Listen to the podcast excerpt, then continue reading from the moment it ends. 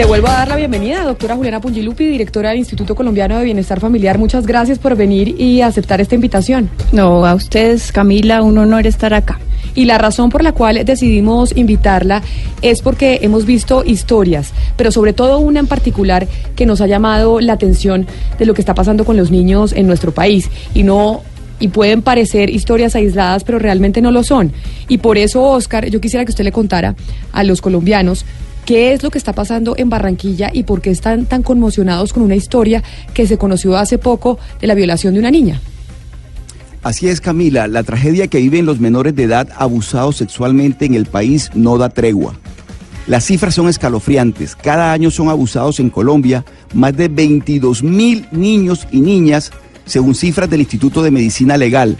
Ello significa, por desgracia, más de 1.800 menores abusados cada mes un poco más de 60 cada día y dos cada hora. Se trata de una verdadera tragedia social.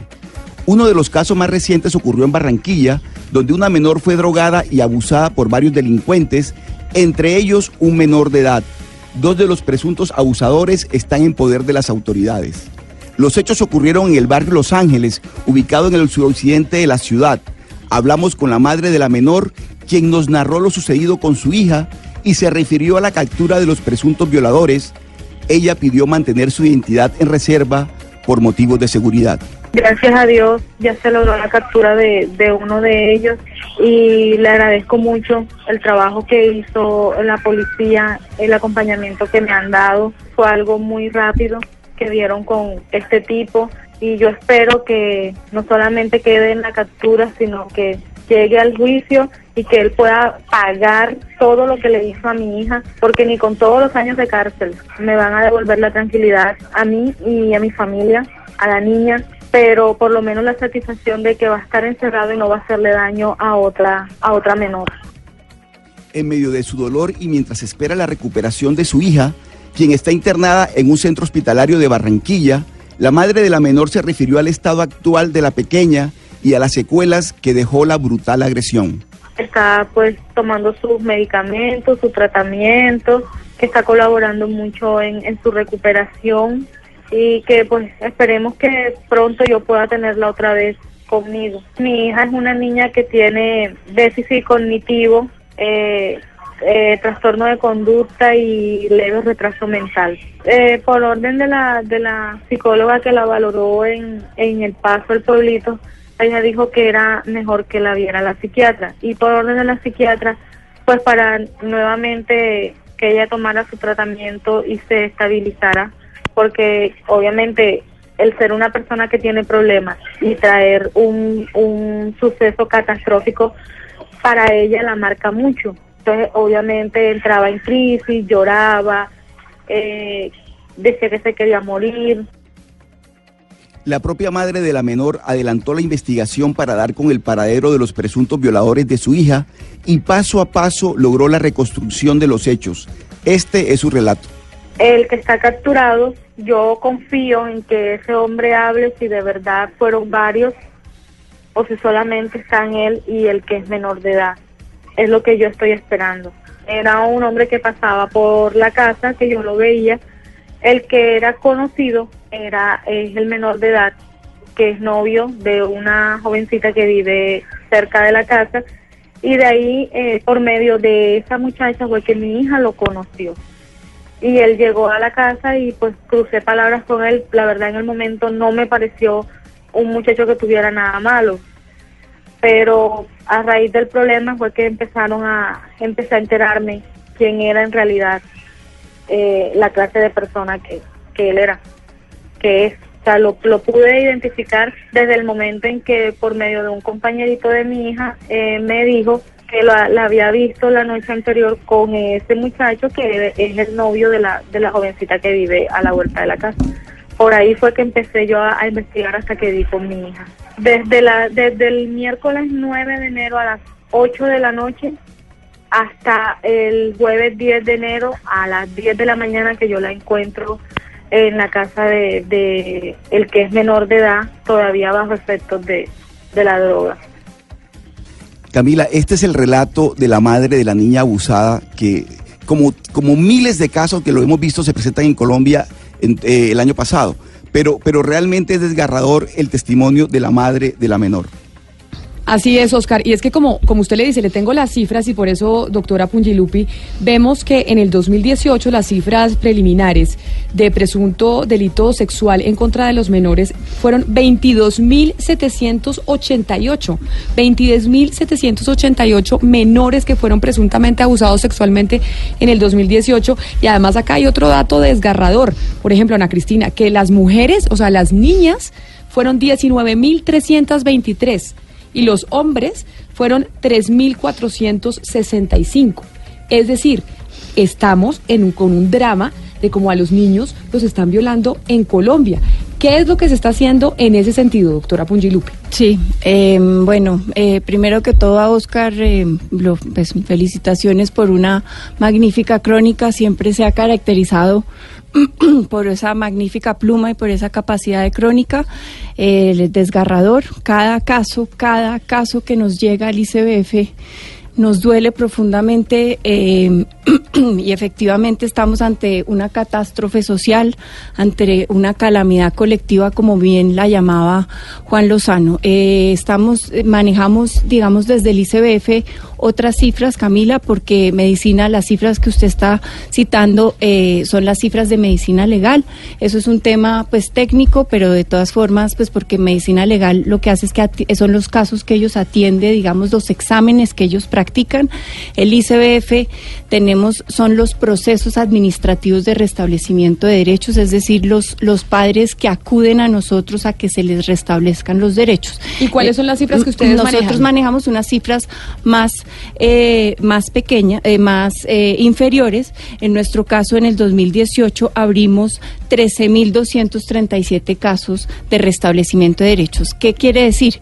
Que de los casos que usted usted me reporta 22.000, no todos eh, llevan acompañamiento del ICBF. Eso es un problema también, porque medicina legal puede en muchos casos estar haciendo exámenes en los que se comprueba que hay abuso sexual y no el ICBF está tomando acción frente a todos los casos por distintos motivos, porque muy probablemente los padres de familia no necesariamente quieren o solicitan ese que el ICBF ya intervenga. Pero además, pero además de sistemas de información que hay que usted nos podrá eh, corroborar eso, pero en la mayoría de los casos quienes son los abusadores son personas, pues son familiares. Entonces puede que realmente el niño o tengamos una cifra mucho mayor de menores abusados sexualmente en Colombia, pero que no tienen o no saben cómo denunciar porque su violador es un integrante de su familia y está en su propia casa. Entonces ese es el primer reto. Hay que homogenizar y estandarizar las cifras. De todas formas estamos, si fuera solo que tengamos cinco casos, solo que tengamos un caso es, es devastador y es un reto y tenemos que enfrentarlo. Entonces, lo que está demostrando este caso en Barranquilla es que, uno, el, hay un, el 50% de los casos, si no el 70% de los casos, son perpetrados, los conocidos son, los abusadores son conocidos por nuestras familias. Eso nos presenta unos retos enormes.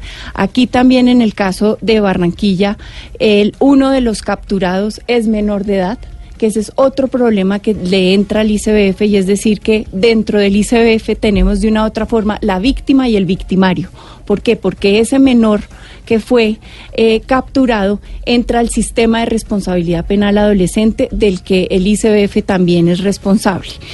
Y al mismo tiempo, eh, lo que lo que estamos viendo que nos, nos estaba mencionando la madre es que sí hay una necesidad de unos tratamientos especializados eh, y de unas circunstancias no solo de, de, de, consumo de sustancias psicoactivas sino de unos tratamientos em, de, para que salgan adelante. Entonces ya entrando la, la, la buena noticia en, en medio de todo esto es que hay un compromiso absolutamente contundente por parte del Gobierno Nacional y por parte del presidente de la República, el doctor Iván Duque, de abordar este, este, esta tragedia de manera contundente y el capítulo de equidad y el, y el Plan Nacional de Desarrollo va a ponerle coto a esta situación. ¿Cómo lo vamos a hacer? La Estrategia Nacional va de, de Violencia contra los Niños va a abordar el, el problema de manera integral. Sabemos y se ha llamado mucho al tema de las, de siempre cuando hay estos casos, se, se limita un poco la, la discusión a cadena perpetua o pena de muerte o siempre se habla el tema de las sanciones. Claramente sí se requieren penas ejemplarizantes. Eh, si usted me pregunta frente al tema de la cadena perpetua, eso hay que verlo, hay que ver si de verdad reduce la comisión del delito, si tiene un efecto disuasivo, eh, hay que ver el problema carcelario, hay que ver y, aquí quiero hacer un, un, énfasis en el problema de la judicialización. El índice de la judicialización es de 80%, es decir, el 80% no llega a ser judicializado. Ahí tenemos un problema. Eso es lo que hay que abordar. Entonces, desde la parte judicial hay que ver el tema de la no imprescriptibilidad, que eso el doctor Juan Lozano ha hecho mucho énfasis y quiero pues agradecerle desde los medios toda esa llamada a la no a la imprescriptibilidad. ¿Qué quiere decir la imprescriptibilidad?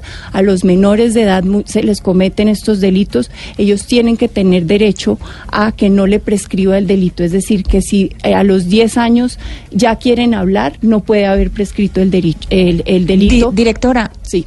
Directora, eh, directora Pungilupi, yo le quería preguntar por eh, el término restablecer derechos. Cuando se está hablando de un niño que se le restablecen derechos, ¿exactamente a qué nos estamos refiriendo? Claro, en el caso de violencia sexual es, es, es, es un tema más de tratamiento psicológico, de, de, resocialización, de eh, rehabilitación y de tratar de curarle todo ese dolor y reparación que hay después de un caso como esto, además obviamente de todo el tema de su derecho a la salud y de su recuperación en términos de la salud.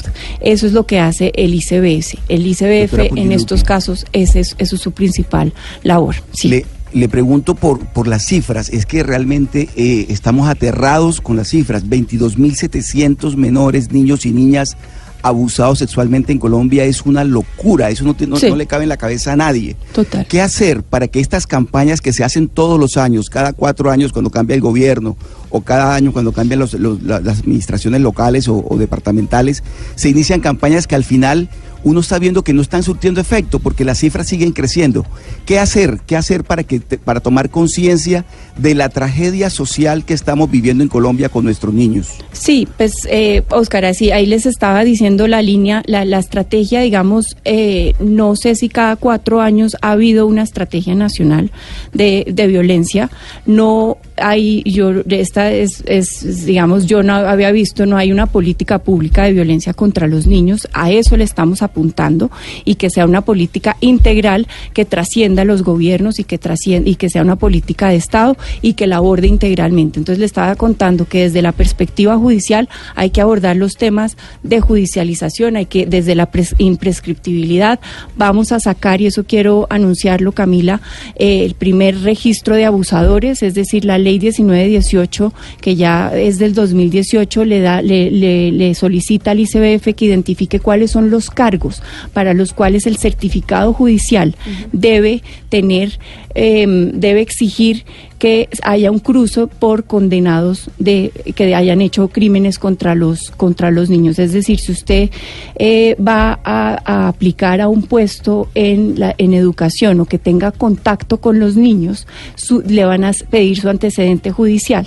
Ese antecedente judicial va a ser un cruce con una base de datos de condenados por abuso sexual. Y, y ahí cuando se sepa que estaban condenados por abuso sexual, no van a poder ser contratados para trabajar con niños. Exactamente. Y el y, le da el mandato al ICBF de verificar si efectivamente usted contrató a alguien que ya había ya el certificado judicial había salido como esa X de que era condenado y a pesar de ello lo contrató. Entonces así vamos a, a, disuadir y, pues a, evitar que se contraten personas que tengan en, en, puestos que tengan eh, eh, contacto con los niños eh, abusadores sexuales.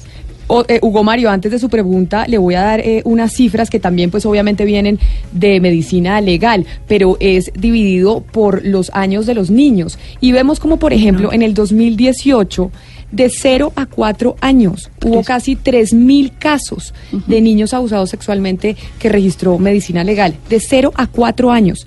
De 5 a 9 años hubo 6.412 de 10 a 14 años es donde se presenta la mayor cifra, que es 10.454, y de 15 a 17 años, 3.002. Es aterrador ver cómo incluso en de niños de 0 a 4 años se presentaron casi 3.000 casos, Hugo Mario. De acuerdo. Sí, es, es, es, es, triste y preocupante la cifra, Camila, pero ese tipo de agresiones sexuales contra menores se cometen en muchas partes, directora en colegios, escuelas, en parroquias, en los propios hogares de bienestar familiar. ¿Qué tipo de controles existen hoy en el país justamente para que esos establecimientos controlen su propio personal? Usted ya habla de que hay unas hojas de vida que se revisan, unos antecedentes penales, pero eh, qué tipo de controles contra los establecimientos como tal. Eso es lo que se va, se va eh, los, eso lo, pues lo, lo controla el, el, sector educativo. En el caso de, de, los, de los jardines infantiles del ICBF, pues eh, claramente hay unos protocolos, siempre hay eh, riesgos y siempre pues se, se, hay, hay riesgos de que se incumplan y hay oportunidades de mejora de que eso no nos puede pasar, que en nuestros jardines tengamos abusadores sexuales, eso se nos cae de nuestro peso.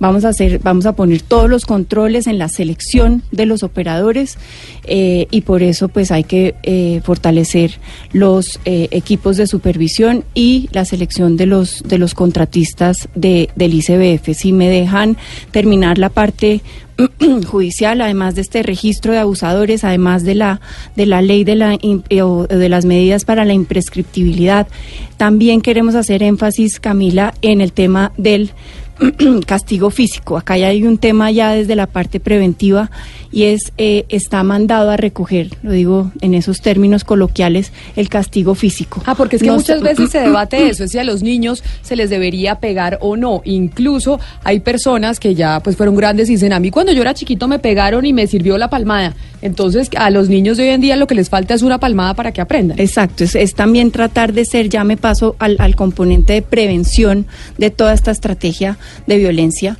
y es eh, hacer una, una, una sociedad menos violenta, hacer una y eso eh, arranca desde el cómo nos crían y eh, eso además pues tiene unos efectos que están absolutamente comprobados en las neuronas de los niños, eh, pues que las estamos matando con el mismo golpe, lo, lo, lo, que genera, eso es una manifestación de ira más de los adultos. Y la alternativa que ya está absolutamente comprobado sus beneficios es la disciplina positiva. Y esa es la idea, eh, aportar en eso. Y, y aquí el, énfasis también es a el ICBF quiero que haga, eh, de verdad tiene que hacer, em, eh, eh, pues em, el, el ICBF es familiar. Y eh, encontramos que el componente de la familia y la, la dirección de familia del ICBF estaba está muy desdibujada. Hay que fortalecer el componente de la familia y que sea la familia entorno protector.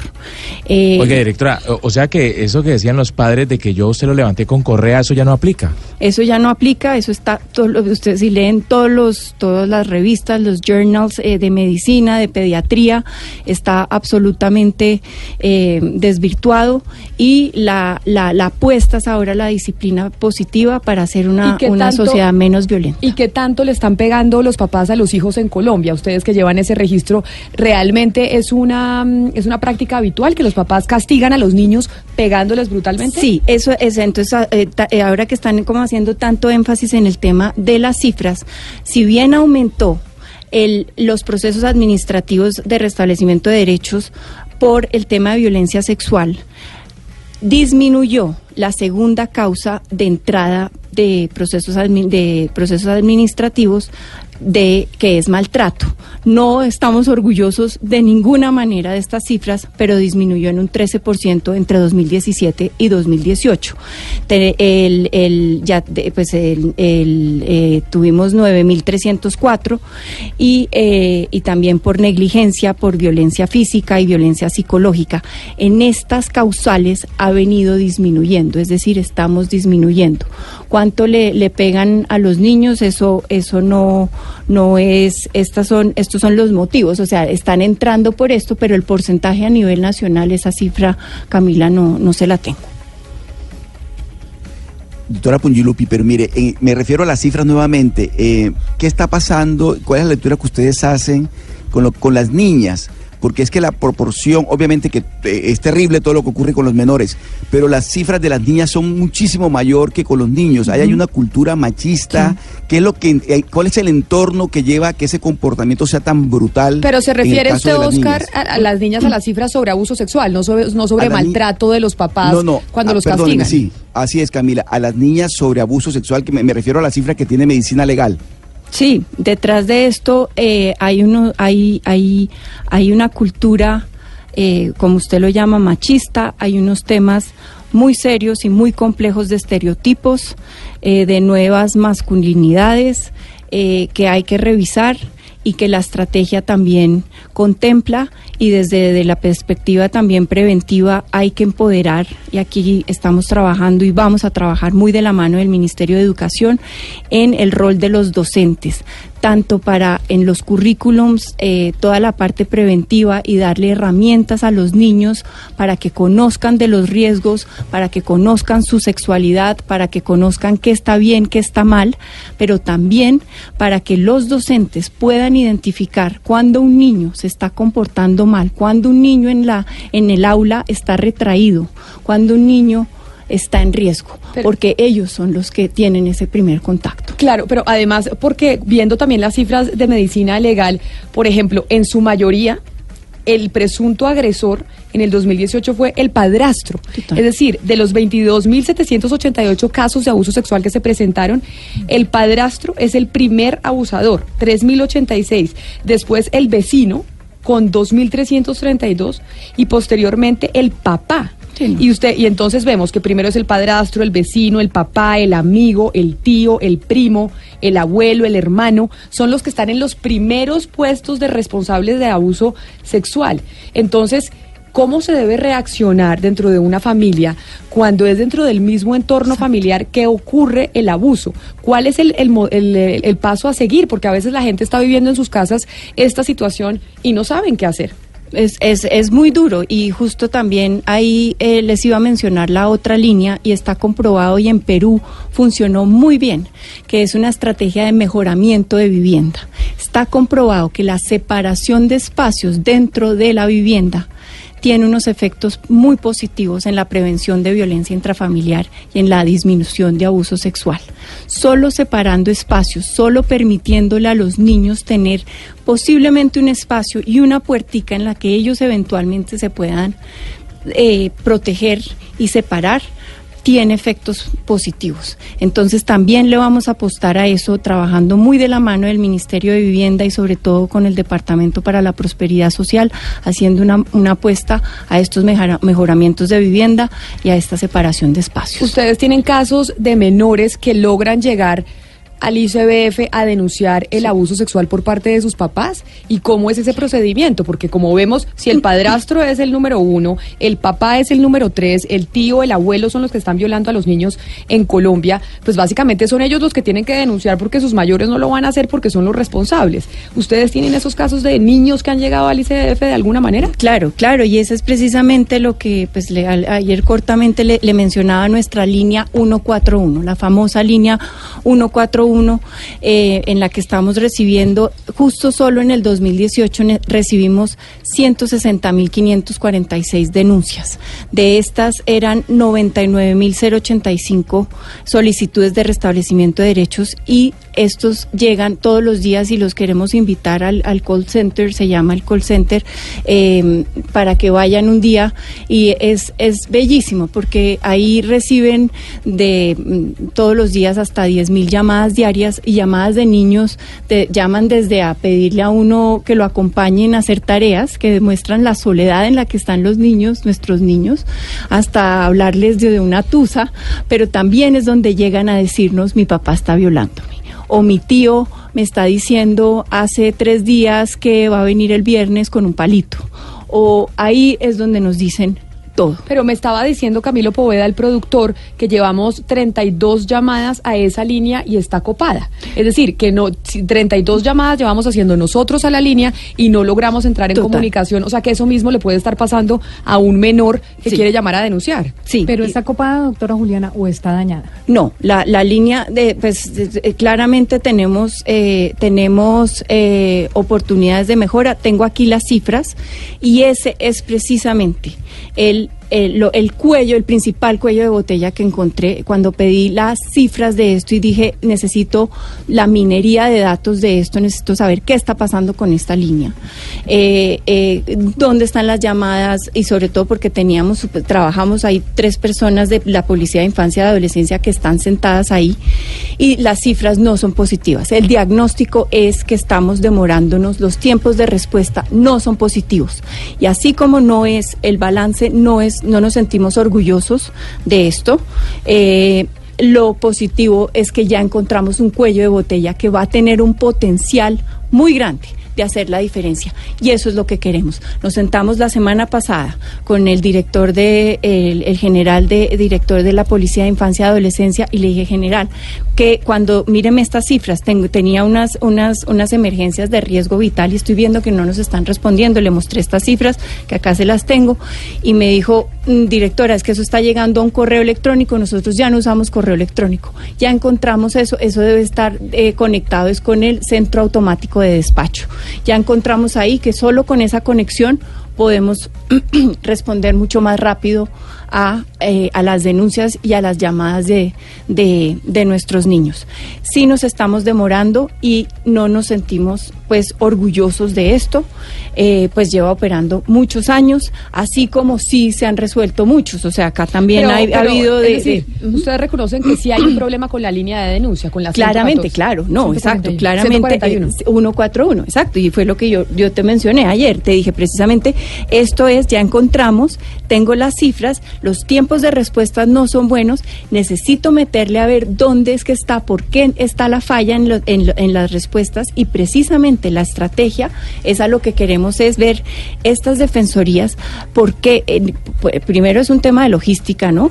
De ver si vamos a necesitar muchas más defensorías y sobre todo si debemos eh, meterle analítica de voz, que ya hablamos con todos los proveedores de analítica de voz, porque vía la analítica de voz vamos a poder priorizar estas llamadas y así y podemos ya llegar a, las más urgentes, em, porque claramente pues si uno recibe 10 mil llamadas diarias, no sé si vamos a tener 10 mil equipos de defensorías diarios. Por supuesto. Y claramente hay, hay que filtrar. Y lo otro es que vamos, y esa es parte del otro de la estrategia, vamos a fortalecer estas defensorías en temas de inteligencia, cuando lleguen a, los, a, la, a las familias, porque muchas veces eh, los niños, por temor precisamente, porque, sus porque el, abusador está en las familias, se nos han retractado, se retractan, ya llamaron, pero ya cuando ven un defensor de familia, cuando ya ven que van a tomar acción, probablemente ya dicen, van a hacerle algo a mi papá, claro. y se retractan. Entonces ahí es donde el defensor de familia tiene que ser casi que un, un CTI de la familia y eso es lo que estamos eh, revisando y lo vamos a fortalecer. Directora, eh, usted ha dicho que lamentablemente en Colombia la mayoría de casos de violación a menores se dan en el núcleo familiar con personas cercanas, pero el ICBF también tiene que dar ejemplo y el año pasado se presentaron muchos casos de violación a menores de edad en hogares sustitutos. Uno concretamente que fue muy escandaloso sucedió en Soacha en el que violaron a dos menores de edad. ¿Qué pasó con esas investigaciones, directora? ¿Y qué pasó concretamente eh, para que esos modelos de contratación a las personas encargadas en esos centros pues no puedan maltratar a los menores? Sí, la verdad es que rechazamos todos esos casos. Eh, como ustedes saben, los hogares sustitutos, ¿qué nos, pasan a, ¿qué nos pasa a nosotros? Y quiero que entiendan, no por justificarme de ninguna manera, pero el sistema de protección.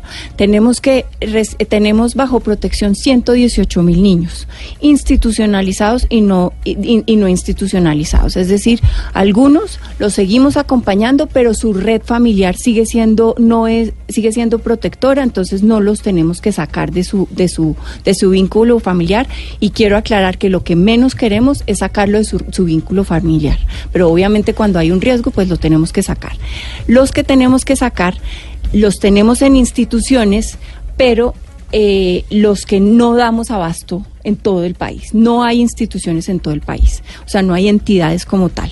Entonces tenemos la figura de madres sustitutas que son absolutamente maravillosas el 95% de los casos. Algunas de ellas, de pronto en la selección, digamos, también hay oportunidades de mejora de que se nos pasan algunos, hay margen de error. Y ese margen de error es grave. Claro. Sí, pues porque son personas voluntarias que como los foster, eh, las madres foster, fosters, exacto, en Estados Unidos se llaman madres sustitutas que ellas voluntariamente dicen yo voy a cuidar al niño mientras se resuelve su situación jurídica y se le declaran adoptabilidad. Doctora Pungilupi, mire, es que como el caso que nos narraba Oscar Montes desde Barranquilla, pues en Medellín, como le digo, hay más de 22 mil casos y por eso pues eh, quisimos como sacar unos aleatorios para mostrarle a los oyentes lo que está pasando con los niños. En Medellín, Ana Cristina, nos encontramos uno de ellos. Sí, déjeme les cuento. De acuerdo con cifras de la Fiscalía de Medellín, en el año 2017 se reportaron 1.950 niñas, niñas y adolescentes víctimas de delitos sexuales asignados al Centro de Atención Integral a Víctimas de Violencia Sexual. En el 2018 subieron a 2.130 casos reportados. Escuchemos aquí la voz de Elena. Ella es la mamá de un niño de Medellín que hoy tiene 11 años y en el año 2014 sufrió abuso sexual por parte del empleado de oficios varios de la unidad residencial donde vive su abuela. Esta fue la ruta que siguió Elena con su niño. En la fiscalía eh, nos tomaron muchas declaraciones al niño en varias ocasiones, le hicieron muchos exámenes y pues aparentemente no hubo pues una penetración, solamente fueron como tocamientos. Eh, ya nos mandaron para bienestar familiar, eh, iniciamos un proceso pero pues el proceso, o sea, lo que el niño tuvo hasta el final fue una terapia con una psicóloga, tuvo 10 acciones con una psicóloga en un programa de bienestar familiar que se llama Crecer con Dignidad. Aquí la pregunta que sigue, la pregunta lógica, Camila de Oyentes, es ¿para qué sirvió la acción del Estado en el caso del hijo de Elena?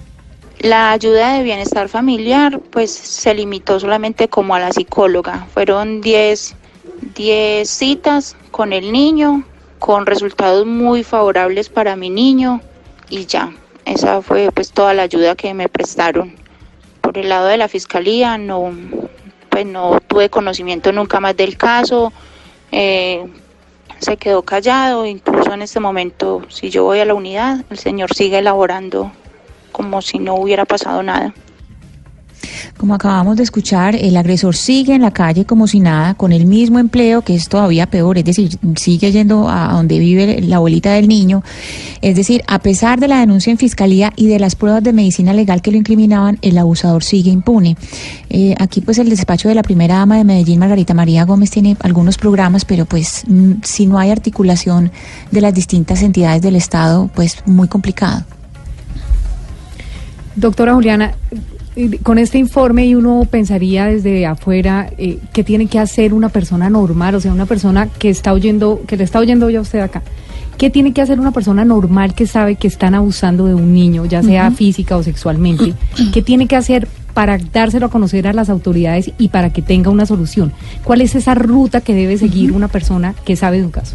Sí, eh, existe la ruta de lo que se llaman las 72 horas. Lo primero es llevar a la víctima a un centro de salud. Y en ese centro de salud se activa todos los centros de salud conocen la ruta de las 72 horas y ahí se debe activar y ahí debe llegar eh, debe, debe haber la coordinación eh, entre, entre, entre el sector salud y el ICBF y los que estamos involucrados y ahí se debe activar la ruta de las 72 horas. Entonces, lo primero es darle la atención em, prioritaria en salud a la víctima. De ahí eh, entraría el defensor ya a ayudarle a abrirle su proceso administrativo de restablecimiento de derechos y, em, y de ahí sí la eh, paralelamente se hace la parte judicial. Todo lo judicial lo maneja la fiscalía.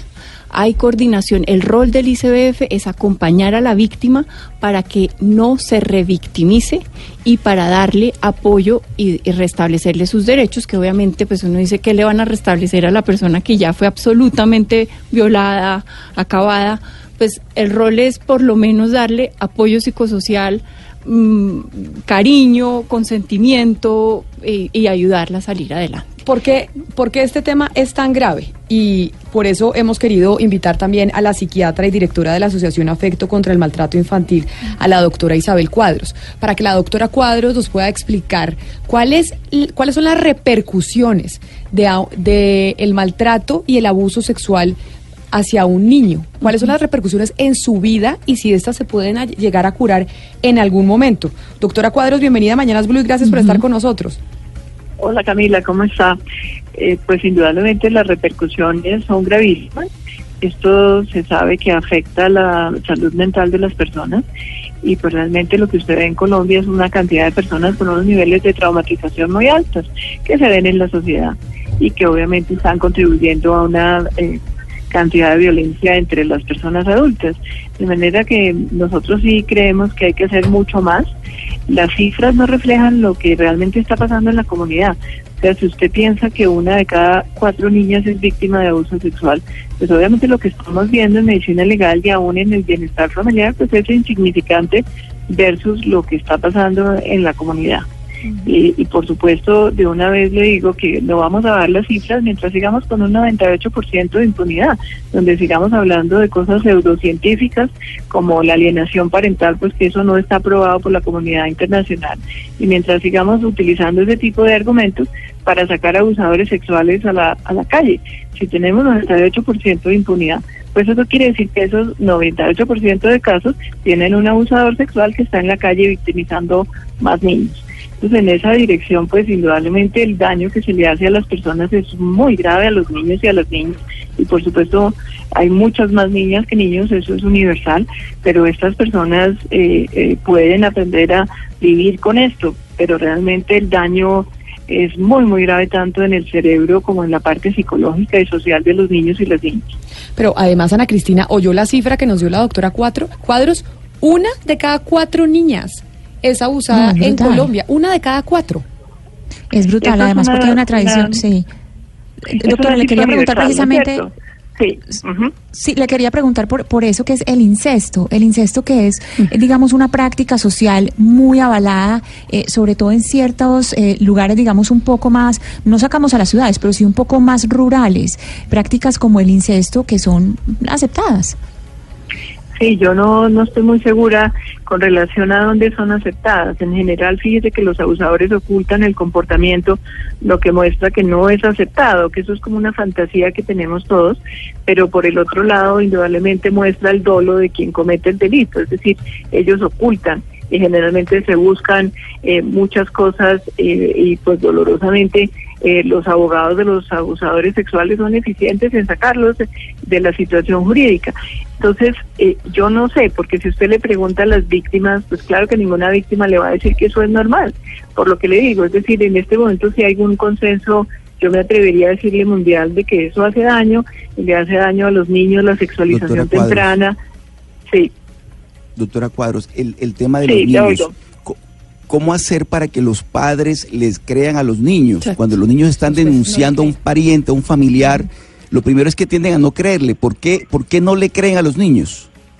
Pero usted me dice los padres, mire, yo le diría los jueces, los defensores, eh, los abogados de los niños dicen que mienten y se inventan todo tipo de cosas para no ver una realidad tremendamente dolorosa. Eh, la realidad es la que le estoy contando. Si usted saca una de cada cuatro mujeres en Colombia, imagínense la cifra a la que llegamos de personas que han sido victimizadas. Y para que no nos digan que no vemos el problema de los niños, uno de cada seis niños. Es decir, realmente esto es una cosa epidémica a nivel mundial. La Organización Mundial de la Salud ha estado tratando de sacar protocolos y realmente hacer entrenamiento en esto, eh, pero es una problemática muy grave. Y digamos que la tendencia normal es la negación frente a las malas noticias. Entonces, a veces es más fácil decir, no, es que mi amigo no abusó a su hija, es que el padrastro no la usó, es que el abuelo no la usó, es que el maestro, etcétera. Es decir, una cosa es cuando vemos las cifras y global y otra cosa es cuando conocemos al abusador. Y pues eso sí, en términos preventivos, lo primero que le digo es uno no sabe lo que hay detrás de la fachada. Entonces, en esa dirección, el mensaje sí es que los niños y las niñas tienen que estar acompañados de personas adultas confiables, si usted ve los casos tan graves que hemos visto eh, que terminan en asesinatos, los niños estaban sin supervisión adulta. Entonces, en esa dirección, pues yo sí creo que un llamado a los padres de familia, a las madres, a las madres comunitarias, de que los niños tienen que tener supervisión adulta y en términos de protección, indudablemente, lo que la doctora Pungilupi está diciendo es muy adecuado pero además de eso tenemos que poner códigos de conducta en los colegios, en las instituciones de salud, en las escuelas, en los sitios de protección. Hay que poner códigos de conducta. Por supuesto. Pues doctora Isabel Cuadro, psiquiatra directora de la Asociación Afecto contra el Maltrato Infantil, muchas gracias por haber estado con nosotros y muy ilustrativa su explicación. Gracias y ojalá que todos eh, ustedes, nosotros, los jueces, los comisarios le creamos a los niños y a las niñas cuando hablan de abuso sexual. Claro que sí. Y pues por eso la que hicimos invitar hoy a usted también, doctora Juliana Pungilupi, porque nos parecían aterradoras las cifras y queríamos conocer qué era lo que estaba haciendo el ICBF al respecto. Quisiera darle a los oyentes una última cifra más. Y es que la diferencia entre hombres y mujeres, entre quién es el presunto agresor, también la diferencia es abismal. Los hombres, el año pasado, el agresor que fue un hombre, fueron 24.869, mientras que la agresora cuando fue eh, eh, mujer fue solo 1.190. No digo solo porque 1.190 igual es una cifra escandalosa, pero son más los hombres que las mujeres. Así que pues nada, queríamos saber también lo que estaba haciendo el ICBF y hay una pregunta que antes de dejarla ir, pues se la tengo que hacer porque esta mañana cuando le estaba contando a Néstor Morales lo que teníamos hoy, me dijo, pregúntele a la doctora Pungilupo por el adelanto del salario, que yo sé que es el tema en el que está inmersa usted ahora. ¿Qué fue lo que pasó? ¿Por qué pide usted un adelanto del salario? Bueno, Camila, lo primero es que actué de buena fe en el principio de legalidad, eh, vivo de mi salario y eh, tenía unas comisiones programadas, una de ellas eh, internacional y el, la política de viáticos del ICBF eh, prohíbe o pues implica que uno legalice los, los viáticos ya cuando se ha efectuado la comisión. Y teníamos que hacer unas reservas para estas comisiones y la verdad es que pues le, consulté o le hice la solicitud al secretario general em, de, de, ver cómo se podían pues hacer estas reservas y, y él pues consideró que había un decreto que habilitaba esa posibilidad y para no afectar la misionalidad solicité este anticipo. Pero, o sea, es decir, a usted los abogados le dijeron que sí se podía, pero ya se sabe específicamente que usted no podía hacer la petición de ese anticipo. Eh, ahí ya es una discusión jurídica, eh, es un tema de, dos, dos, decretos, digamos, en este momento, eh, y, lo que quiero es que ya pues casi que se, se, se pronuncien las, la, los entes competentes. Eh, siempre de verdad eh, quiero decir que actué en, buena fe y queriendo no afectar mi misionalidad eh, para no afectar estas comisiones y tenía un tema personal, vivo de mi salario y tenía pues unas, unas restricciones y de verdad que, espero que se esclarezcan absolutamente transparente y con la mejor fe. Doctora Juliana Pungilupi, directora del Instituto Colombiano de Bienestar Familiar, muchas gracias por venir. Feliz tarde para usted. No, a ustedes mil gracias por esta invitación. Una de la tarde, un minuto, los dejamos con Meridiano Blue.